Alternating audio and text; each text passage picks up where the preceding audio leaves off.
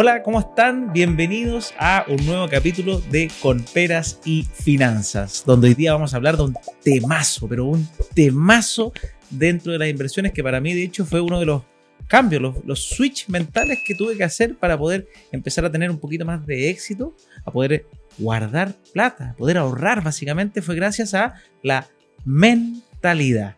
Y por eso estamos con una invitada espectacular que se llama Carolina Molina, que la conozco hace un tiempo y estoy sumamente agradecido que esté aquí. ¿Cómo estás, Caro? Muy bien, muchas gracias. Qué rico estar acá en Peras y Finanzas, con Peras y Finanzas. Buenísimo. Partamos por las presentaciones. Caro, cuéntanos un poquito para quien no te conoces, ¿quién es Caro Molina? ¿Por qué haces contenido financiero de mentalidad, de psicología y de todo lo que ha ido creciendo últimamente? Muy bien, soy Caro Molina, psicóloga y coach. Y estuve súper, súper, súper endeudada y con esta experiencia de vida en la que me entraba plata, salía plata, entraba plata, salía plata, nada, no alcanzaba a tocarla, a disfrutarla, eh, debido a mi alto nivel de deudas y eh, pensé que era solo un tema como de administración, pensé que tenía que trabajar más y ganar más plata y cuando gané más plata, gastaba más y me seguía endeudando, entonces iba tenía pésimos hábitos y no sabía qué estaba pasando.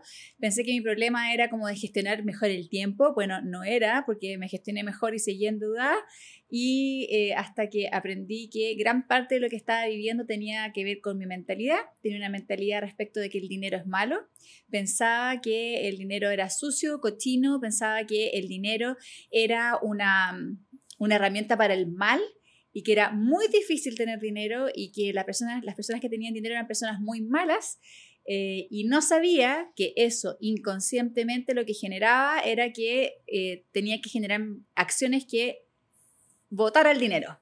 Porque si yo no quería ser mala, no tenía que tener plata, entonces inconscientemente... ser bueno era no tener plata. Exactamente, mejor ser pobre pero honrado. Tenía esas frases cliché que hacen que mucha gente no salga de algún hoyo, de hecho. Sí, y son frases que se convierten, por tantas veces que nos las han repetido o que nos las hemos repetido, son frases que se convierten finalmente en creencias que no sabemos que tenemos y que nos, nos dirigen, nos manejan. Entonces ahí estuve y fue súper fome, pero caché que no era la única y cuando empecé a educarme, a transformar toda esta mentalidad, me di cuenta que había otras personas que pasaban por lo mismo y en particular mujeres que em, en mi entorno cercano eran mujeres que estaban como súper bien casadas, pero que estaban siendo golpeadas, que estaban siendo manipuladas económicamente. Em, y eso fue como, junto con una enfermedad que no era enfermedad al final de mi hijo, fueron como dos motores súper importantes para decir, chuta, aquí hay que hacer algo grande, no solo en mí, sino que también en poder contribuir a los demás y por eso creo el contenido que creo. Ahí empezaste con el contenido perfecto.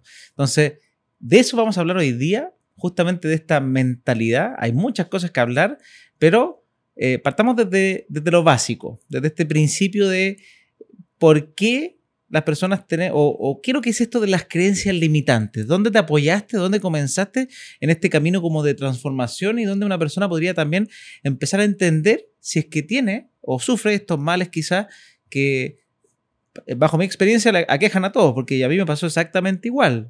Ganando más dinero, aún gastaba más de lo que ganaba y seguía en esa espiral un poco eh, cero virtuosa, básicamente, eh, y que en algún minuto, de un día a otro, logré cambiar. Y en tres meses para mí pasé de estar endeudado a, obviamente no logré sacar todas mis deudas en tres meses, pero sí logré generar un hábito de ahorro mensual que me logró poder visualizar cuándo iba a salir.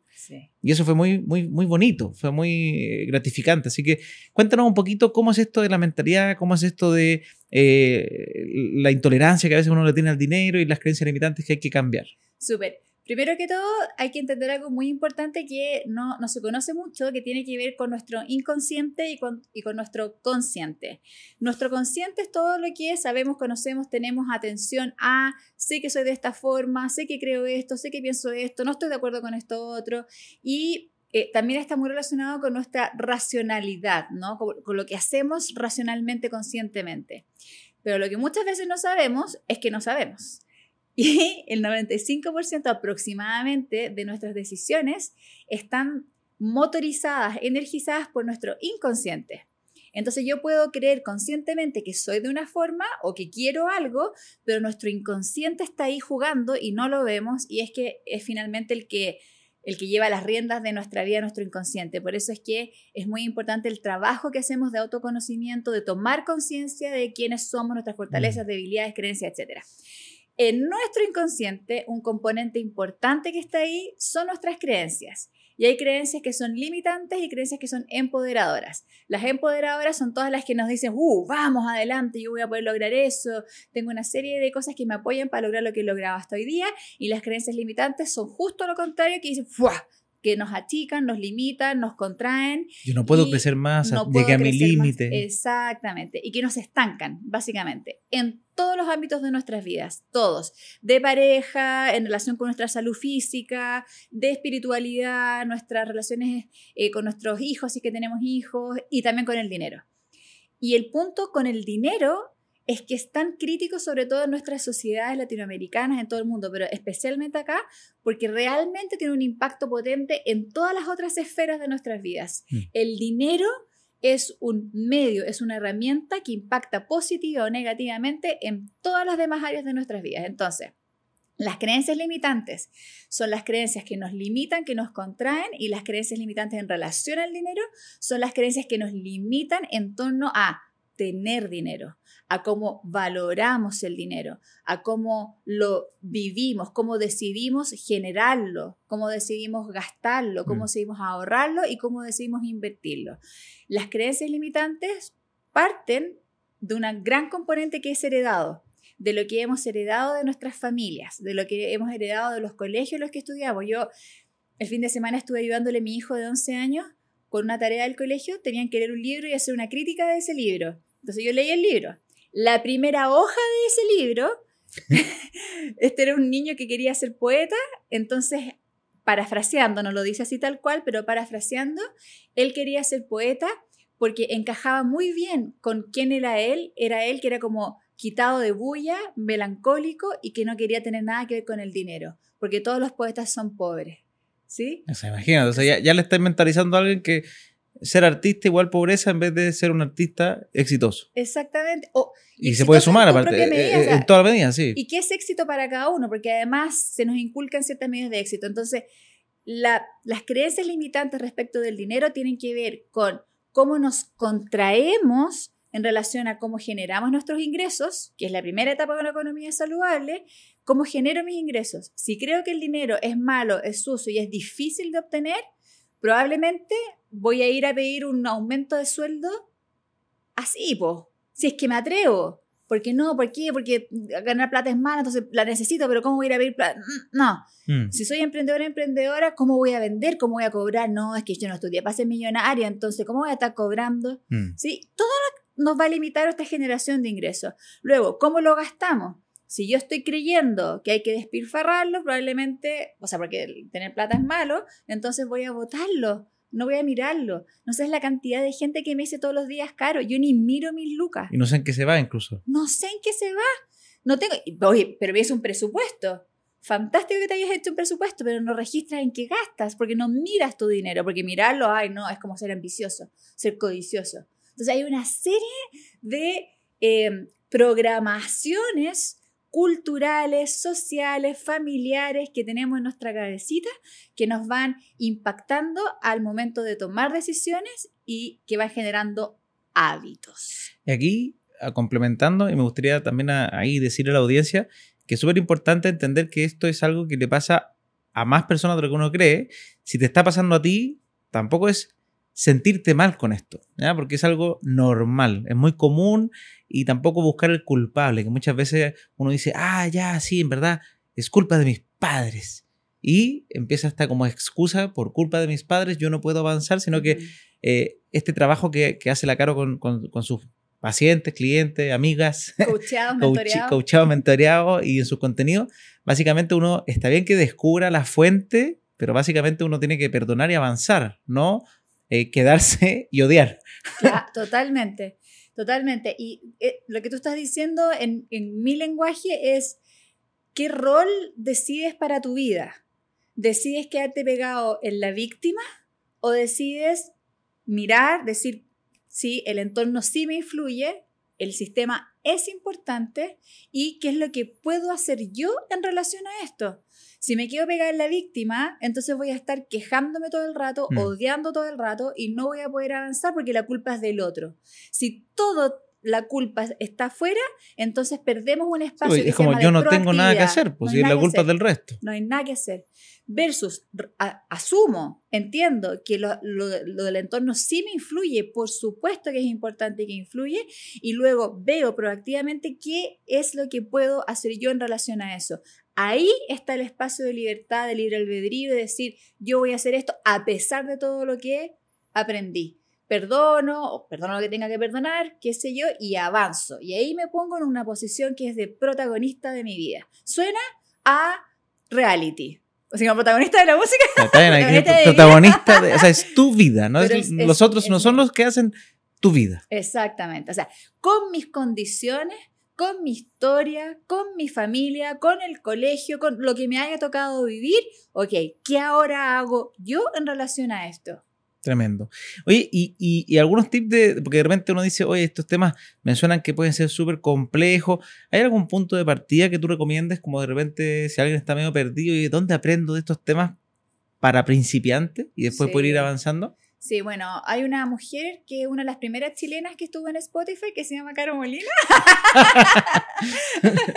que tiene unos audios súper buenos que usted puede escuchar ahí. Em, hay un montón de libros y de recursos. O sea, si tú empiezas a buscar en Google, por ejemplo, googleas mentalidad de dinero, si es que hablas inglés, money mindset, eh, puedes empezar a encontrar un montón de información para agarrar la madeja y eso es como Alicia en el País de las Maravillas, que está en esta puerta chiquitita y entra y se abre un mundo, hay muchísimo. Y ahí yo eh, sugiero combinarlo con la intuición para empezar a cachar con quiénes sí vas resonando, porque hay una serie de personas con las cuales uno resuena y otras personas con las que Eso también es importante, porque a veces uno dice, justo le tocó el autor que habla de una manera que uno dice, no, es que esto es como medio chanta, entonces no me gustó, y le cierro las puertas a todo el conocimiento en vez de decir, a ver, next, siguiente. Sí, filtrar entendiendo que hay un mundo, hay muchas personas y muchas posibilidades de aprender y de conocer.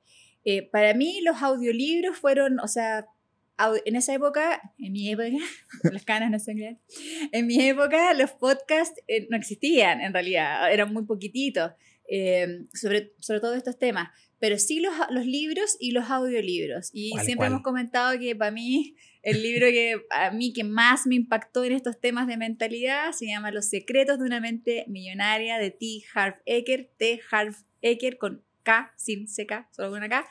Eh, a mí me impactó, me demoré un montón en querer leerlo, lo tenía en, físico y andaba en el Probablemente porque decía millonario, y, y, decía, oh, millonario malo, igual. Ah. No, ¿dónde la vi? Si no tienes dónde caerte muerta.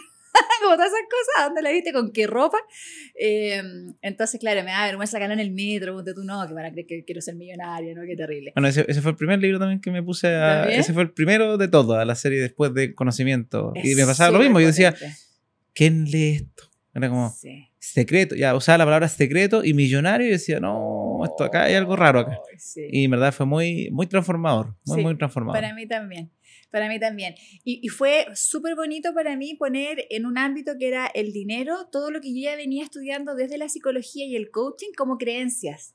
Porque el tema de las creencias limitantes es de todos los ámbitos de nuestra vida y yo ya, lo, yo ya lo conocía, ya, ya estaba ahí. Y cuando lo vi en relación a la plata, fue wow, me voló la cabeza. O sea, toda la pega que tú hacías en creencias limitantes probablemente de temas mentales, de, o sea, o de temas sociales, relacionales. Pues Tú dijiste, oye, el dinero también es un componente que conjuga todo esto, porque básicamente si uno les va bien, también los otros problemas también van mejorando, o sea, dejan de ser problemas, básicamente cuando uno tiene este equilibrio en los distintos ámbitos de la vida, si tirase todo para un lado tampoco sirve. Quiero citar a Ariana Grande en una canción, ¿cuál es? Na, na, na, na, na, na, na, na, money with riches, no, no, no sé qué ring, ring, no sé qué cuestión, pero hay una frase que dice, el que cree que la plata no resuelve problemas, no ha tenido suficiente plata. Y cuando primero la escuché fue como, ¡ay, la galla! ¿Qué se cree? frívola! Material girl. Con eso está. Y después fue como, casi se me sale un garabato, no me quiero desperfilar. eh, se pasó, que es cierto. Si yo le saco todos los componentes de mis creencias limitantes respecto del dinero, y observo neutralmente y me fijo que efectivamente el dinero resuelve problemas. A mí me resuelve problemas. Cuando mencioné muy brevemente antes que tú conoces esta historia, cuando mi hijo que ahora tiene 11 y que en esa época tenía 3 años, está entre los 3 y los 4, nos dicen que eh, su flacura podía ser o por una alergia alimentaria, pasando por todas las posibilidades hasta un cáncer, y yo no tener la plata para poder hacer los exámenes médicos, te juro que fue un problema. Mm. Me generó mucha infelicidad, muchísima infelicidad, ansiedad, sentimiento de culpa. Me sentí la peor mamá del mundo, que no puede proveer de salud a mi hijo, ¿cachai? Entonces, realmente, si yo observo, si observamos todos nosotros con neutralidad el dinero, con una mentalidad de prosperidad versus y, una y esto en cualquier ámbito, porque son... En todos los mm. ámbitos. Y en cualquier incluso en cualquier postura política, porque uno puede decir, oye, es que entonces si el país tuviera educación gratis, sí, pero ese país probablemente si tuviera educación gratis es porque logró generar mucho dinero a partir de todos sus compatriotas para poder generar estos beneficios, porque que algo que se, en base eso. Se financia. Se financia. Que todo ese acceso lo debemos financiar. ¿Cachai? Se financia, tiene que salir de alguna forma. Y, y ahí es cuando entra todas estas conversaciones que yo hoy día conversaba con mi equipo en la mañana porque eh, en el momento en el que grabamos este podcast hubo elecciones de plebiscito para nuestra posible nueva constitución. Habían dos opciones, apruebo y rechazo. Aprobar significaba aprobar este texto, rechazar significaba rechazar esta modificación a la constitución y ganó la opción de rechazar.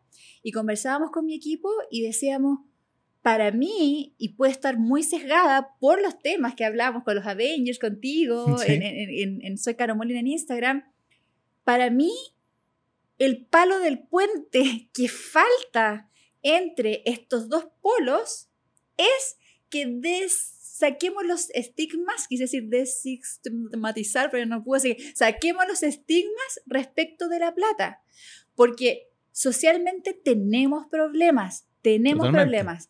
Y por otra parte, tenemos que financiarlo. ¿Cómo lo hacemos? No lo hacemos con ninguno de los dos polos, es los dos juntos. Y si sacamos todas estas componentes de que la plata es mala, que, que tiene plata, es que el millonario es malo, el ladrón, que también los hay. El, punto de las creencias limitantes es que, tiene un componente verdad. Exactamente. Si realmente podemos sacar el estigma del dinero de entre medio, yo estoy convencida, por eso hago lo que hago, estoy convencida de que vamos a poder construir, si no vamos a seguir polarizando, ay, que el otro, que no sé, que el apruebo nardo, que el retardo, que no sirve para nada eso. Tenemos que empezar a ser más neutrales en nuestras miradas para poder construir, eso es pura mentalidad. Y, y, aquí pasando de tema, entonces partimos con este primer libro que para mí también fue una puerta de acceso. ¿Cuáles son estos hábitos? Porque dijiste al principio que todo esto, este trabajo mental, deriva y finalmente en, hábitos que te ayudan a crecer. ¿Cuáles son los hábitos que uno debiese ir de a poquito desarrollando para poder tener eh, una mentalidad próspera respecto del dinero y respecto de nuestras inversiones, obviamente cualquier cosa la vida también, pero este podcast tratamos de, ayudarnos en, las peras y finanzas. ¿ah?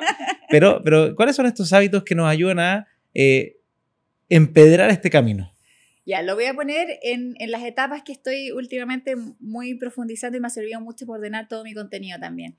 Etapas de un bienestar financiero eh, son cuatro y están cruzadas por la mentalidad. Estas cuatro etapas están permeadas potenciadas o limitadas por la mentalidad que tengamos en relación al dinero. La etapa uno es la etapa de cómo generamos nuestros ingresos. Ya, o sea, la, generación. Sí, la generación de lucas, porque sin tener ingresos no podemos participar de la economía. No tenemos cómo hacer nada de lo que viene. Y esta generación de ingresos puede ser por un autoempleo, por un empleo, eh, por ser emprendedores o por ser empresarios, también podría ser inversionista y también algunas personas toman en cuenta el azar, las, yo no lo meto acá, el, azar. Ah, el azar. las apuestas, yo, yo no lo meto acá porque no es replicable, ¿no? No, no, no es controlable. Entonces, sí, ¿cómo generamos ingresos? Y, hay algunas mujeres que me dicen, pucha, es que yo no gano plata porque el acuerdo con mi marido es que él provee el dinero y yo administro y gestiono, qué sé yo. Ese también es un ingreso y que tiene un componente que es de eh, gestión familiar. Pero la primera parte es tener ingresos, si no, no tenemos de qué hablar en términos de finanzas, generar nuestras lucas. La segunda parte es, tiene que ver con cubrir nuestros gastos, que nosotros podamos cubrir todos nuestros gastos fijos de necesidades básicas, las necesidades del estilo de vida y los wow también que queramos, ¿no? Cubrir nuestros gastos y eso básicamente pasa por optimizar eh, el que lo que ganemos podamos usarlo para cubrir y no endeudarnos no caer en esta típica cosa de que uno abre la cuenta y ve que tiene un monto, pero que el monto de transferencia es mayor. Como que yo gano A, pero me ofrecen A más 2, voy a la A, voy a, voy a ese. La línea de crédito. a, más B, no, el tuyo es A, tranquilo. Mejor genera un B, no, no, no que no te lo presten. Exactamente, exactamente. La tercera etapa es ahorrar y la cuarta etapa es invertir. Entonces tú me, tu pregunta fue sobre la mentalidad y yo te cuento, ah, te informo como si no supiera la mentalidad en cada una de estas etapas. La mentalidad en términos de la generación de valor tiene que, o sea, de generación de ingresos tiene que ver con la generación de valor. Cómo agregamos valor a nuestro entorno, nuestra economía, a, a nuestros pares, cómo generamos valor en nuestros trabajos, como emprendedores, cómo resolvemos problemas para los demás, etcétera, ¿no? Esa es, es nuestra mentalidad respecto de, eh, de nuevo, no somos víctimas, no tenemos que esperar a que ocurra, sino que nosotros somos protagonistas y hacemos que ocurra y generamos estos ingresos. Y usualmente quienes ganan más plata, quienes resuelven más problemas para los demás. Eso para mí es agregar valor. Perfecto. Esa es la primera. En la parte... y dentro de eso me imagino que está el saber cobrar. Totalmente. Porque de repente uno resuelve muchos problemas, pero sin cobrar nada. Yo soy experta en no cobrar. No se acostumbren. Ahora ya sí, ya empecé hace unos años de que tengo que cobrar, pero me encanta hacer todo gratis porque tengo un, un, componente todavía ahí de que las lucas, que el dinero, que la cuestión. Como que cobrar es malo, así como que estoy. Ah, claro, sí. Y también tengo una gran motivación por ayudar. Entonces se, se mezclan, ¿no? Son cosas distintas, pero que se mezclan. Bueno, pero sí hay que cobrar, hay que poner los precios que correspondan y eh, el valor que se entrega tiene que ser proporcional al precio que cobramos. Entregamos valor y captamos valor. Esa es la lógica en esta primera etapa de mentalidad que tenemos que trabajar. En la segunda etapa, que tiene que ver con, eh, cubrir nuestros gastos, los hábitos de mentalidad que tenemos que instalar sí o sí son los hábitos de no gastar más de lo que gano. Punto.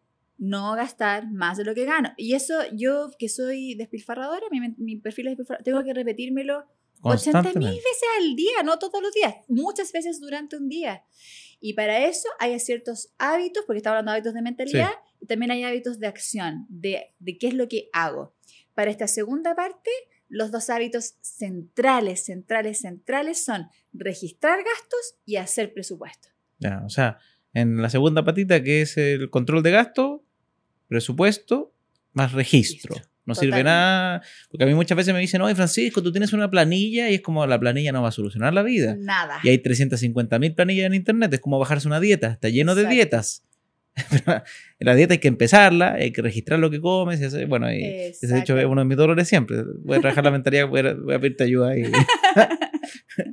Pero eh, en el mundo del, financiero, que ahí sí me, me, he logrado ordenar bastante bien, es registrar lo que uno está haciendo. Porque si uno no sabes en qué se te va. Sí.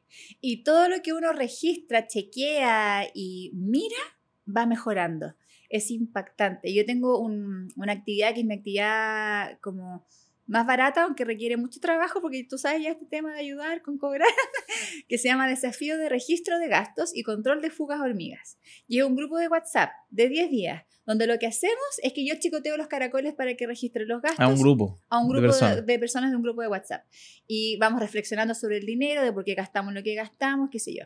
Y es impactante como con el solo hecho de hablar de plata, es impactante que con el solo hecho de mirar y anotar en qué estoy gastando, ya se produce una conciencia respecto de dónde se va mi plata y por qué estoy gastando la que estoy gastando y cómo puedo ahorrar eso que me estoy gastando en una tontera ahí está diciendo como pseudo personal trainer de esas personas. Yo, en ese, yo soy una personal trainer todo el rato, soy una cheerleader. muy bien, muy bien. Sí, sí. Lo que yo observo que mi rol es como coach, como mentora, no soy psicóloga clínica, entonces por eso hablo desde la mentoría, desde el coaching, es que yo acompaño y chicoteo caracoles. Porque todos más o menos sabemos qué es lo que hay que hacer.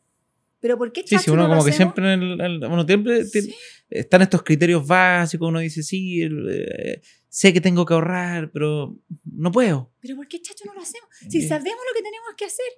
Quiero bajar de mm. peso, sé lo que tengo que hacer. Es fácil. Comer menos, moverme más. ¡Chan! Con los gastos lo mismo. Quiero ahorrar. ¿Qué es lo que tengo que hacer? Gastar menos, generar más. Lo mismo de siempre. ¿Y por qué no lo hago? Hay amigos personal trainer, aquí tengo un candidato.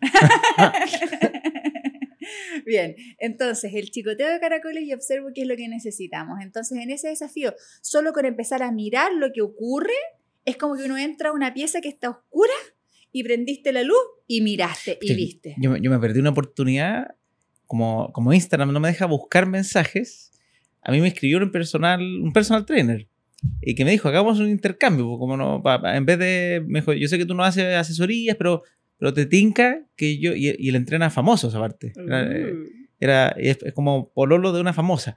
Entonces me dijo, Pancho, hagamos algo, yo te entreno, pero a cambio quiero que durante el entrenamiento me hables de finanzas. Y yo, obvio, feliz. Y después perdí el contacto y no sé quién. Así que si me está viendo, persona, personal trainer que quiere hacer eh, un intercambio de asesorías, feliz. Sería bueno. Sería bueno. No, me, encantó, me, encantó, la propuesta. Antes que después dije, ¿quién fue? Y no, se puede filtrar. Me pasa igual. Como que ahí, desafío para Instagram, eh, aprender de WhatsApp. Y desafío para uno también. Y para uno guardar bien. Anotar el número. Ah, anotar el nombre. Ah, verdad, sí. sí. La, la si bien pago yo de no haber dicho esto es valioso, anotarlo inmediatamente. Sí, a veces uno se pierde esas oportunidades por falta de sistema en el fondo. Sí, pues. Yo también me escribió un gallo que tenía 500 millones y oh que quería que lo ayude a invertir. Y yo dije, o sea, primero que todo, yo no he llegado a 500 millones, probablemente tú sabes hacer cosas que lograste hacer mejor que yo para eso, pero hice un negocio, que a veces los negocios no es lo mismo que invertir. Y, y también se me olvidó quién era.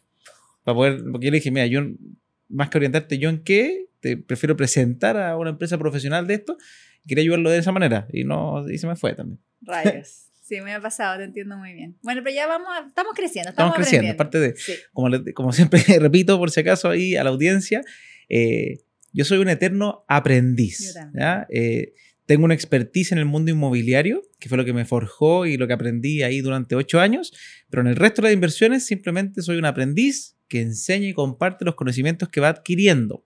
Para que nadie piense, oye, Francisco es el experto en todas las inversiones. No, para nada.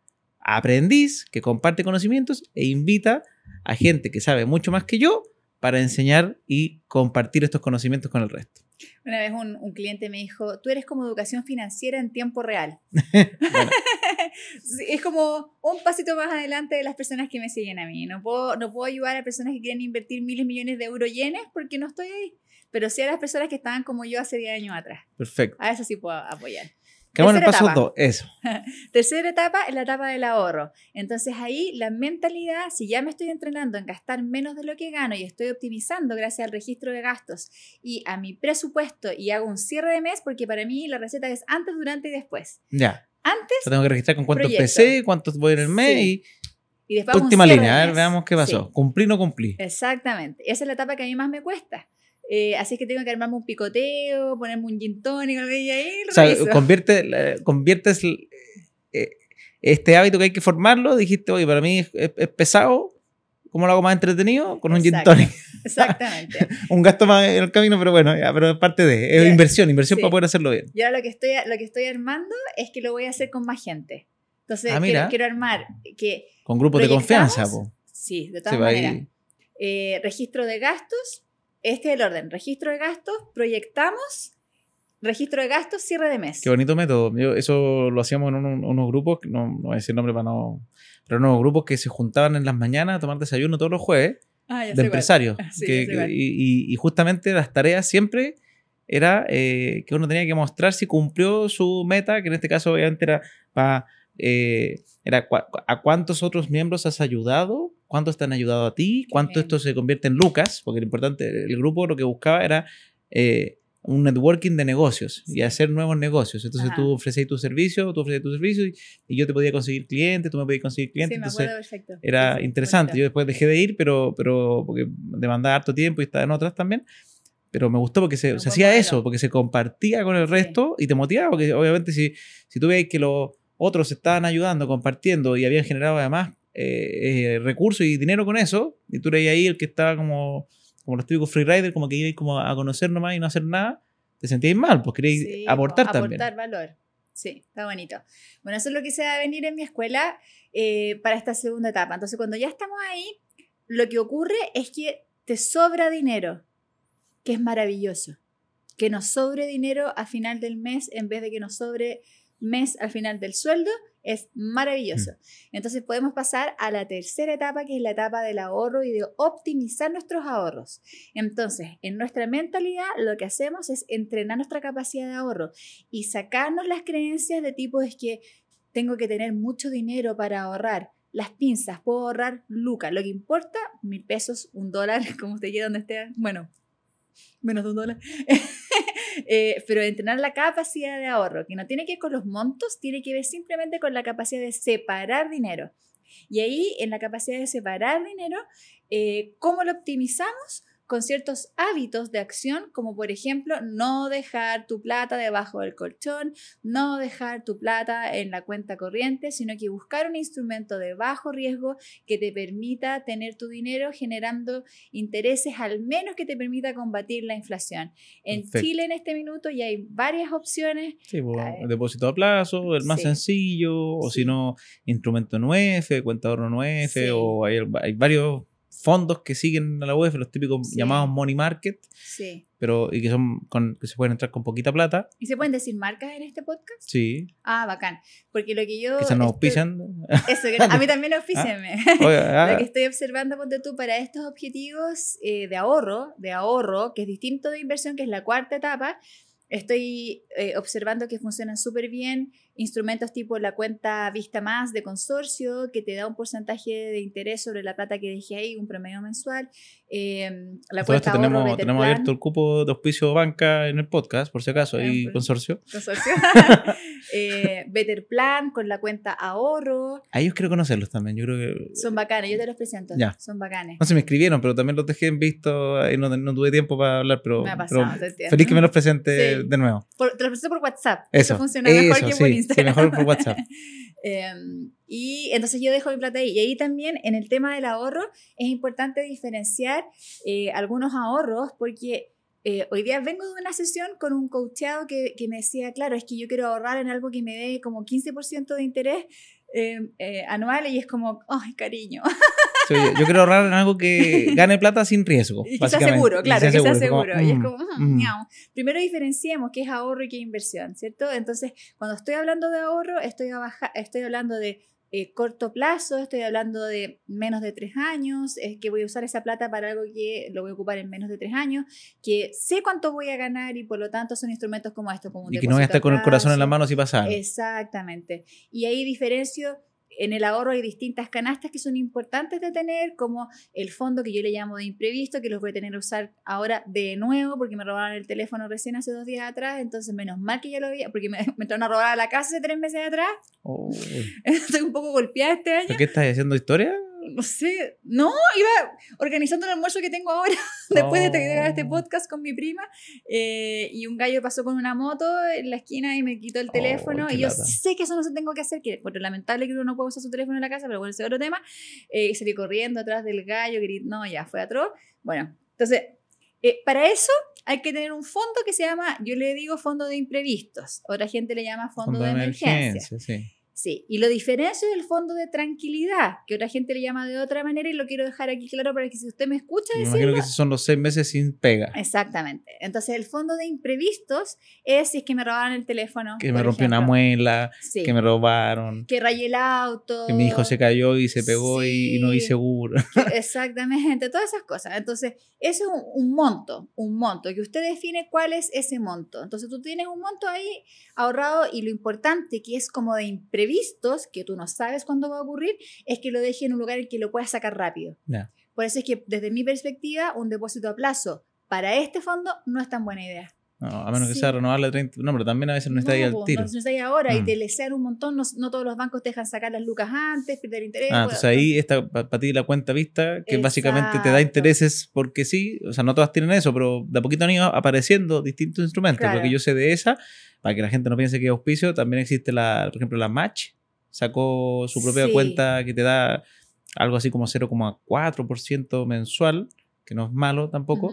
La otra un poco mejor, pero, pero ahí así han ido apareciendo distintas alternativas que solamente por tener el dinero depositado y sin exigencias de tiempo, que muchas veces eso te, te, amarra, eh, te entregan eh, intereses en base al saldo que tú vas teniendo. Exacto. Entonces, y, eso es súper interesante para este fondo de imprevistos.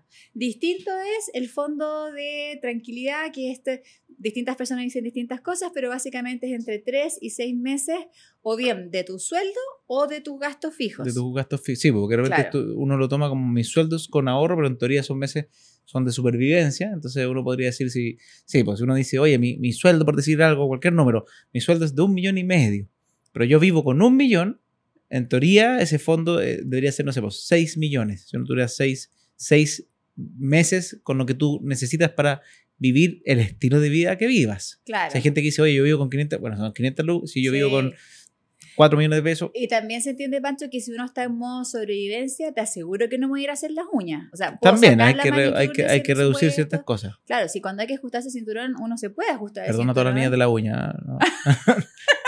No, quiso decir eso.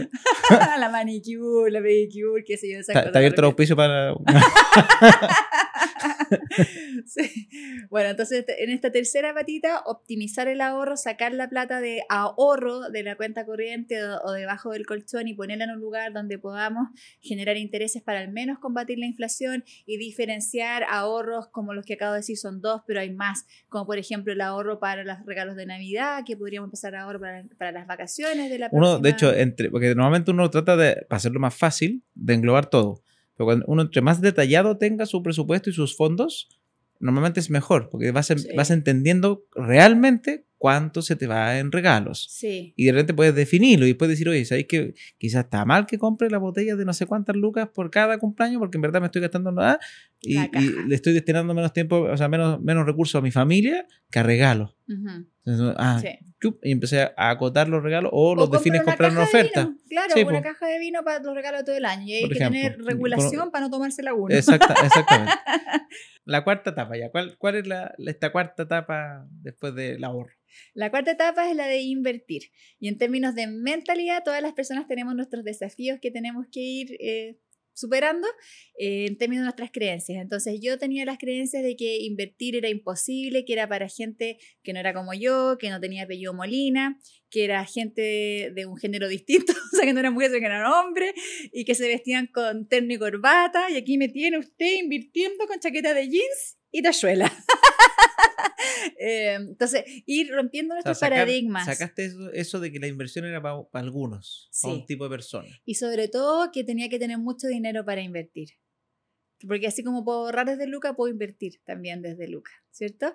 Entonces eso en términos de la mentalidad y en términos de acciones concretas respecto de la, mm, la inversión, súper importante la mentalidad de crecimiento y estudiar, porque es un mundo, es un mundo y una cantidad de instrumentos de inversión gigantes. Y ahí tenemos que aprender a identificar los riesgos que tiene cada una, tenemos que hablar de plazos, los tiempos son súper sensibles para las inversiones, tenemos que hablar de nuestros propios perfiles, de cuánto estamos dispuestos a y tenemos que hablar de diversificación y entender que el ahorro es distinto que la inversión y que el ahorro puede estar diversificado y que la inversión debe estar diversificada también para disminuir nuestros riesgos. Entonces ahí se arma toda una serie de mentalidades con acciones. Hay dos formas, aprovecho de contar también, hay, dos formas de minimizar riesgos normalmente en las inversiones.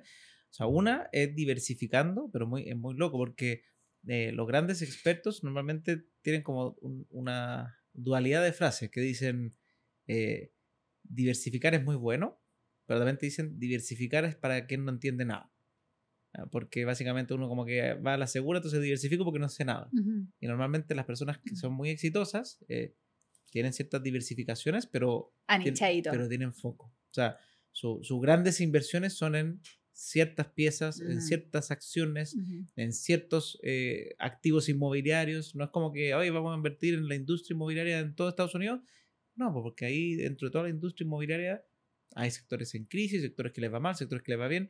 Cuando uno dice, voy a aprender, ah, mira, si yo invierto en esa propiedad, que la elegí con pinzas, probablemente, y le saqué un 50% de crecimiento en un par, un par, de años, porque además compré muy barato, compré con un descuento del 40% de descuento, entonces subió apenas un día y yo dupliqué. Oh, pero ¿cómo hiciste eso? Porque foco y mucho conocimiento en una misma industria. Entonces acá hay dos cositas, está bien diversificar, pero también hay que aprender, pese a que uno diga, no, es que eh, eh, pero yo me dedico a otra cosa, bueno, entonces trata de invertir o encontrar inversiones que sean en el nicho que tú estás dedicándote. Pero es bueno eh, tener foco para aprender de algo, porque si no, o sea, no te va a ir mal, porque vas a tener que crecer, vas a tener que invertir de forma muy disciplinada para no eh, intentarse con la salida, la entrada, porque si no sabes nada, tienes que ir al mercado. Sí. El mercado tiene un crecimiento estable, sí, o a veces tienen crisis también, pero no sé, 9% anual y uno dice, y uno tendría que decir, bueno, si voy a ir un 9% anual promedio, calcular si voy a poder llegar a mi independencia financiera o a cumplir mis objetivos con un 9% anual promedio. Oh, perdona que te interrumpa, es que por supuesto, no, no, dije que en este cuarto, en esta cuarta etapa es súper importante tener objetivos, saber qué es lo que quieres, que es algo que en general no se nos entrena mucho, en saber qué es lo que queremos y asumir que lo queremos. Está ok que quieras cosas, está ok que tengas... Yo siempre quiero, me gusta hacer la diferencia entre ambición y codicia, porque la ambición, ya, me sabía la, la definición, ya no me acuerdo, pero es buena. La codicia es lo malo.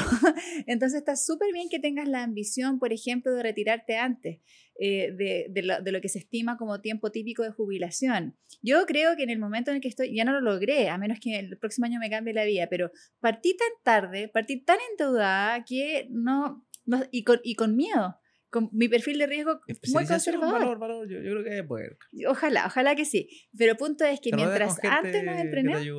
Lindo. Ah.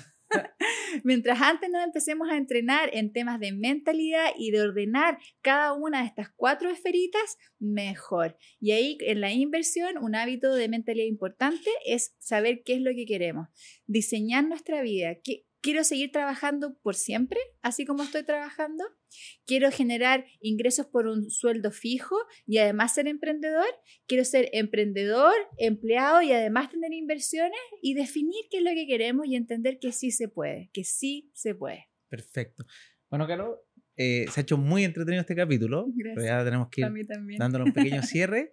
Eh, quedan clarísimos estos cuatro grandes pasos y que la mentalidad obviamente está ligada en cada una de ellas. Y, y nada, me gustaría un poquito, a ver si podemos dar como un resumen final, una recomendación y, eh, y también un poquito que nos digas así como, este era el primer paso, pero